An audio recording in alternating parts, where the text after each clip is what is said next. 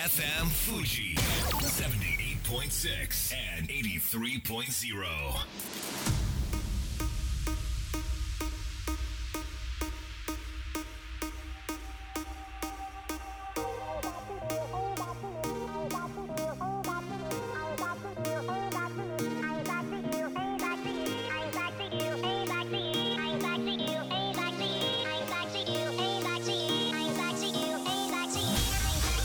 月曜夜のひとときいかがお過ごしでしょうか？この番組「みんなのラジオは」自分の故郷を盛り上げたい誰かの役に立ちたいぜひ知ってほしい聞いてほしいそんなたくさんの思いを発信していく番組です。本日で第271回の放送東京代々木のスタジオビビットより生放送でお届けしてまいります。えー2023年最初のみんなのラジオということで明けましておめでとうございます。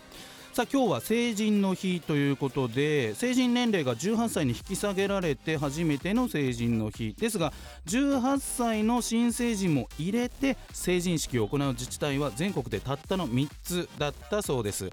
まあ、お酒やタバコ、競馬、競輪は今まで通り20歳を過ぎてからですしじゃあ何が変わるのかというとさまざまな契約が、えー保護者の同意なしでできるようになると。クレジットカードが持てますよ。車をローンで買えますよ。賃貸契約を結んでアパートやマンションに住めますと。こういろいろできるようになるわけですね、まあ、そして責任も伴う。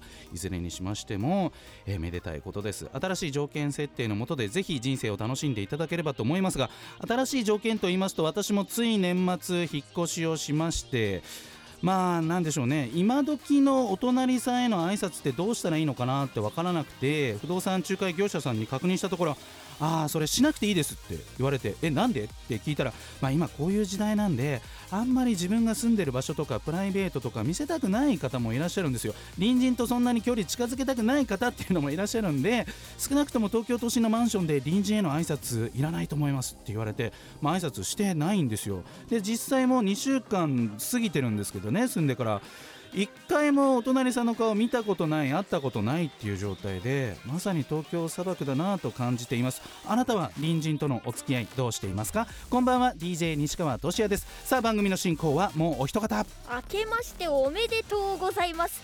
どうも22万人から選ばれたベストカラーゲニスト有野育です。よろしくお願い申し上げます。よろしくお願い申し上げます。私も4年間、う人の顔一回も見たことないです。嘘でしょ。一回もない。あそういうもんなんですね、はい。じゃあ挨拶は当然してない。してない。はじめましてよろしくおさ願いれても困るやあやっぱ困る。うん。じゃあ隣の人がもし引っ越しなんかしてきてあちょっとまさか挨拶来ないよねみたいな。なんかちょかそういうっとなりますね。警戒はしちゃう。あやっぱそういう時代なんですね。よかったしなくて。ところで有野由紀さん、はい。今日なんか非常にドレスアップしていただいて番組がしあれですか？初回っていうことで、あの盛り上げていただくっていう、まあそれもあるんですけど はいはいはい。先ほどまで、はいあの友人のちょまどちゃんの結婚式に出席してきたんですよちょまどちゃんはい。あのマイクロソフトのちょまどちゃんそうなんです。でその中でうん。私は、あの祝福の唐揚げっていう唐揚げをプロデュースして、はい。みんなに食べていただきまし祝た福の唐揚げっていうネーミング、はい。えそれどんな唐揚げなんですか？ちなみに。あの金粉が乗っかって すごい華やかな感じめでたい。あー結婚式でもねあのー結構あのできるようになったんですね。もうご時世的に。盛り上がっていましたか？はい盛り上がっていました。盛り上がってちょまどちゃん。いやー結婚おめでとうございます。それでは本日もみんなのラジオ元気よくスタートです。FM Fuji FM Fuji 78.6 and 83.0. この番組は株式会社フレイマプレフィックスネットショップリオリオエクシード株式会社共同司法書士事務所以上の提供でお送りします。それではここからはこちらのコーナーです。組織課題の見える化メガネこのコーナーでは組織や職場にあるさまざまな課題悩みの解決に役立つ書籍や物の見方考え方について紹介していきますご登場いただきましょうバランスとグロースコンサルティング株式会社今日は取締役の西田徹さんですよろしくお願いします、よろしくお願いします。えー、2回目のご出演ありがとうございますこちらこそ。えーでは自己紹介お願いしますはい、えー、西田徹です。えー最初リクルートに入社しまして、うん。ニューヨーク大学の MBA あるいはボストンコンサルティングでの修行、えー等々を経てですねああと研修講師なんかもやりながら今、うバランスとグロースコンサルティングの取締役をやっております。ねリクルート出てボスコン出てもう本当にすごいキャリアですけれども今日はどんなテーマでいきましょうか？はい今日のテーマはですね皆さん時々こう今までの自分いまいちかななんか新しいことやりたいなみたいなうん。新しい行動を始めてみたいでもやっぱりやめとこう。みたいなうん安全装置というかリミッターというかですね、うん。私にもついてます。皆さうんん一人一人にもついてます、はい。これあの十数年前に私名前つけましてですねはい。マスターマインドという名前をつけました。それについてお話ししたいと思います、なるほど。なんか自分を変えたい転職したい起業したいなんかしたいでも失敗したらどうしようとかなんかそういうね安全装置が働いて一歩踏み出せない。それをマスターマインドと、えー呼んでいるわけですけれどもこのマスターマインド改めてちょっと詳しく教えていただけますか？はい、えっと、まず英語の意味は2つありましてですね、うん。知恵にあふれた素晴らしい存在という意味と、うん。えー後ろで手を引く黒幕悪いやつみたいな2つの意味がありまして、うんうんうん。まさに両方に当てはまってます。はい。はい、どでんな場面で想像できますかね、このあマスターマインド。はい、うん。えっ、と非常に分かりやすい例でいくと皆さん会社の会議室うん。あるいは学生さんだと講義を受けるお部屋で同じ席に知らないうちに座ってませんかね。好きな席ができちゃいますよね。そうですね。か。しかもその分かってて俺この席にっていう人もいるけど、うん。なんか無意識のうちに気がついたらそこ座ってるみたいなそんな時にこれがマスターマインドが働いてますね。これはどういう安全装置が働いているってことなんですか？はい。で、えー、とこの安全装置の話の前にちょっとだけ遠回りさせていただきたいんですけれども、えーとまあ、ポイントはあの3つありましてですね、はい。過去にとても大事な、えー働きをしていた。うん。2番目いらん今いらない。3番目今害をなすっていうこの3要素が大事なんですけども、はい。ちょっとあのマスターマインドと少しずれて似たお仲間の話をしたいと思います。えっと、簡単に言いますとですねあの脂っこいものが好きでうんマシ背脂マシマシしちゃうみたいな人が私の周りにいるんですけれども、僕も大好きです。あはい。でその結果実は心筋梗塞のリスクになっちゃったりとかっていううんことで、あるかもしれない。で、うんそのご本人が自分を律せないっていうふうにも捉えることはできるんですけれども、はいもっと大きなものにくられているというふうに捉えることもできますね。うんうんうんでどういうことかというと原始時代にまだあの食べ物が、えー例えばバッタ食べてるとか、うん。えーどんぐり拾って食べてるみたいな時にたまたま脂っこいものに出会った時ってこれビッグチャンスでエネルギー効率むちゃくちゃいいわけですから、うん。それをいっぱい食べてほしいわけですね。うん。でそのために美味しいと感じるように我々の体ができてしまっている。うんうんだでも過去それとても大事だったんですけれども、今食べ物に困る人ほとんどいませんから特に日本では、うん。今いらないんですうんうね、ん美味しいと感じる脂っこいものを美味しいと感じるがために、うん。えーメタボになっちゃったり結果的に心筋梗塞で、うん。まさにお亡くなりになる方もいて、うん。害をなしてますね、うん。この3つの構造が実は新しい行動を、えー止めてしまうマスターマインドに全く同じ構造が働いております。つまりなんか例えば会社を起こしたいって思った時に、うん過去に不可欠だった性質っていうとこれどどういう場面なんですかね？であの今の時点でですねうん会社を起こしたうん。で、うまくいくうまくいかない、はい。い、ろんな豊かな人生が広く考えると待ってると思うんですけど、うん。これ原始時代うん。に遡ってまた見ましょう。うん。はい。でいつも通ってる道じゃない別の道を通りたくなったうんうん。としましょう、はいそうするとそれもしかしたら狼の通り道かもしれない、うん。要要は新たな行動を起こすということは死に死に至る何が起こるかわからない。はい、うん。で最悪の場合死んでしまうリスクがあります。なるほど。あの原始時代はね、はい、なので私たちの心の中に新しい行動を無意識に止めるリミッターがついているんです。なよるほど。これ昔絶対大事だったことなんですよ。ねなるほどなるほど。うんうんうん。ところが今何か新しい行動を起こして死ぬことないなるほど。こはい、もちろん辛い辛い思いをしたりするかもしれませんが結果的にはそれがまた豊かな人生にあのつながったりもするんですけれどもだから要は死なないっていうはいこと、今は不要。はい、今は不要、はい、今害をなしてるんです実は、うん。新しい行動が取れないという害が、そうですね。まあさまざまなパターンありますけどちょっとあのうん。ドラマドラマチックというかあの劇劇的すぎる残念な例例を挙げますとはい。私の知ってる人のうん。お父様ですね、はい。えー大きな企業に居続けた居続けたいというおお気持ちがあまりにも強くて、うん。まあ、ちょっとしがみついちゃったような形で、はい。その結果リストラに遭う。で自分の誇りを全て打ち砕かれて自ら命を絶たれてしまったような、まあ、ちょっと極端な例ですけども、そんなことも、えー変革を起こしたくないっていう気持ちが強すぎるがためにうん。強すぎるというか無意識のためにそう振る舞ってしまうことによる弊害が実は非常に起きていますね。な。るほどね、まあ、このマスターマインドの存在をまずは知るっていうことが大事なわけですけども知っているだけだと打破できないっていうところで、はい。こう大事になってくるのってどんなところなんでしょか？そうこで、まあ、いよいよあの出版今回は、えー対立の炎にとどまる」という書籍のはい。出版をきっかけに、うん。えー前回は弊社の松村健松健がお邪魔しましたけれども、はいはいそこと関連が出てまいります。なるほど。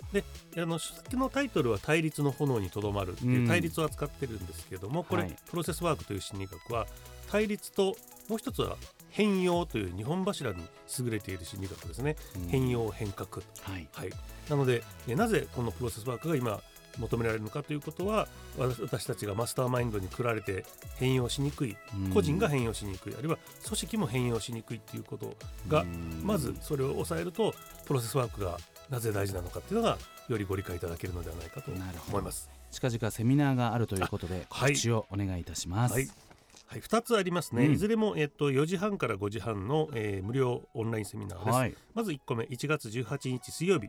タイトルは「対立のエネルギーを力にする組織的あうん。戦略的組織開発」はい。え2個目は1月27日金曜日、えーなぜ変革はうまくいかないのか。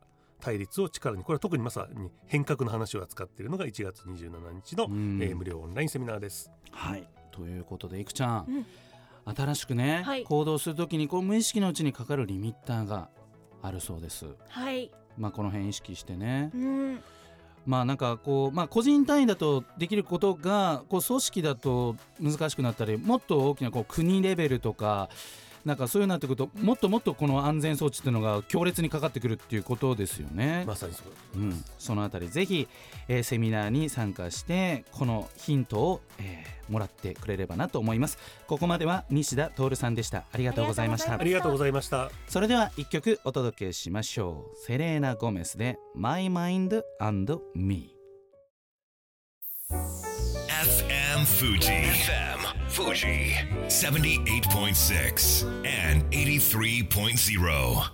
さあみんなのラジオ改めまして私西川俊也と有野育でお届けしております後半はこちらのコーナーです東音プレゼンツミュージックシアターこのコーナーでは楽器ショーや音楽教室を手掛ける東音楽器足立センターが魅力あふれる演奏家を紹介していきます。ご登場いただきましょう。本日のゲストサックスプレイヤー白坂弁さんです。よろしくお願いします。よろしくお願いします。えー白坂さんはヤマハ音楽院を卒業され現在はジャズを軸にさまざまなジャンル形態の音楽に携わっています。はい。さあそんな白坂さんサックスとの出会いサックスとの出会いはですね、うん。あの昔のね、えー少年ジャンプというはいはい。雑誌の背表紙はい。にですね、あのいろんな通販の筋トレグッズとか、気候派で人を吹っ飛ばすとかっていうね色がはいはいはいたくさんあったんですよ。その中にギターとかドラムとかねあった中うん。にサックスがあったんですね。うん。でサックスだけすごいピカピカしてかっこよかったので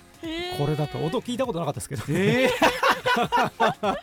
そんなことあるんですね。です全く聞いたことなかったけどこれだキラキラ光っていてちょっと買ってみようかなと。そうです。はあ。それで職業になるんですね。そうですちょっとびっくりですけれどもまあ、ん。どそこと出会ったのが何歳ぐらいの時なんですか？その広告に、えーっとそれがし中学校3年生の時ですね。うん、中学3年生で、まあ、とりあえず受験して一般の高校に行くわけですか？そうですね。で行った先でなんか吹奏楽とかなんかそういう部活に入るんですか？部活がね僕の高校は吹奏楽なかったんか。そうです、うんうん。でとりあえずそのす背拍子のやつすごい安かったんですけどね、はい。それを買って家でずっとそうですね山崎正義さんとかはい。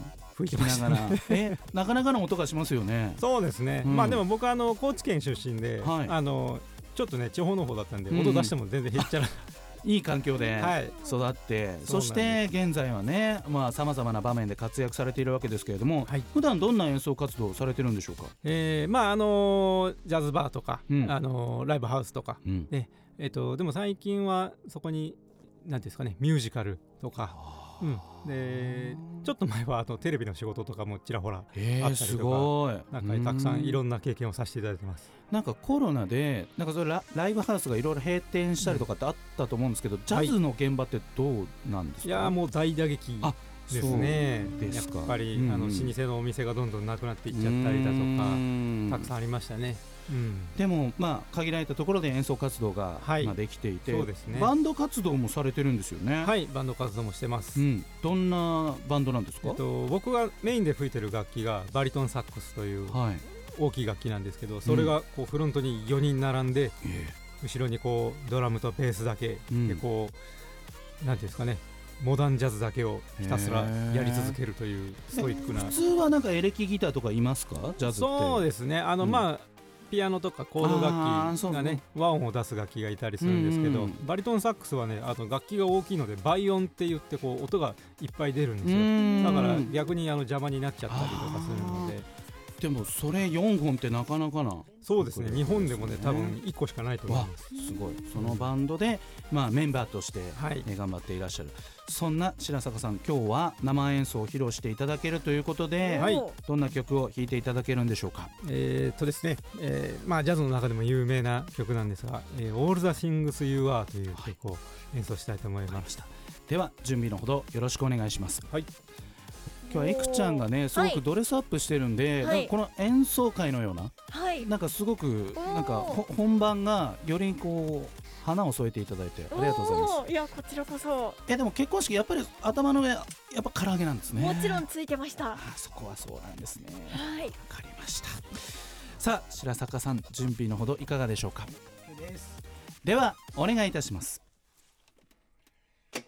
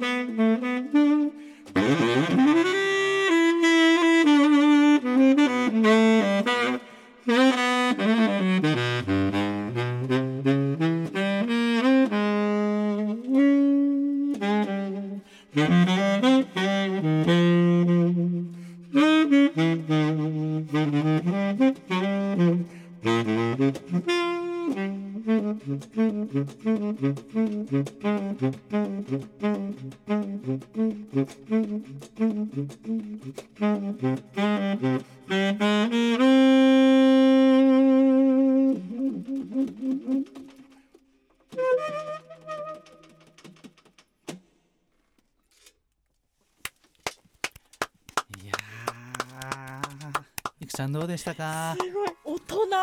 大人ですね。うん。なんか低音がすごくうん。しっかり効いていて白坂さん、はい。あの私がイメージしていたサックスよりすごくでかいなと思ったんですけれどもサイズが。うん。うん。このバリトンサックスって何キロぐらいあるんですか？と7キロぐらいあるんですけどあ重い。僕のこの楽器はうん。バリトンサックスの中でも作られたのがもう100年近く前で、ごい昔あの今の楽器よりちょっと軽いんです。へえもうそれ100年前ってことはもう何億円もするんじゃないですか？いやいやところがですよ、はい。その昔この楽器はもうめちゃくちゃ大量生産されたのでヴィンテージなのにすごい安い。いくらでもある。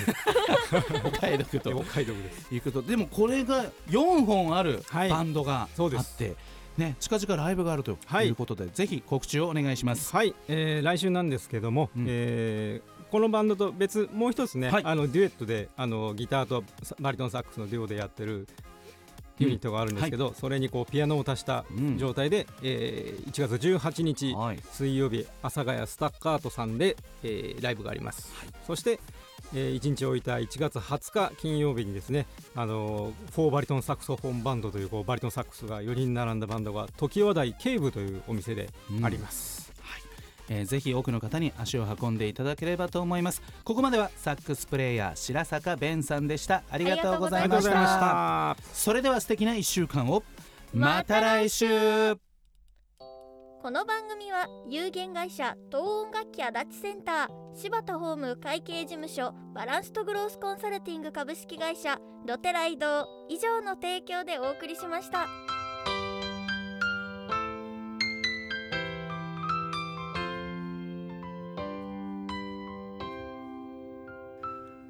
最後だと分かった。でも言いたかった。君が好きだとその後のように浮かぶ思い出に涙流した。健やかなる時も心やめる時も励ましてくれたしいつだって味方でいてくれた。勘違いした僕はそんな状況に甘えいつまでも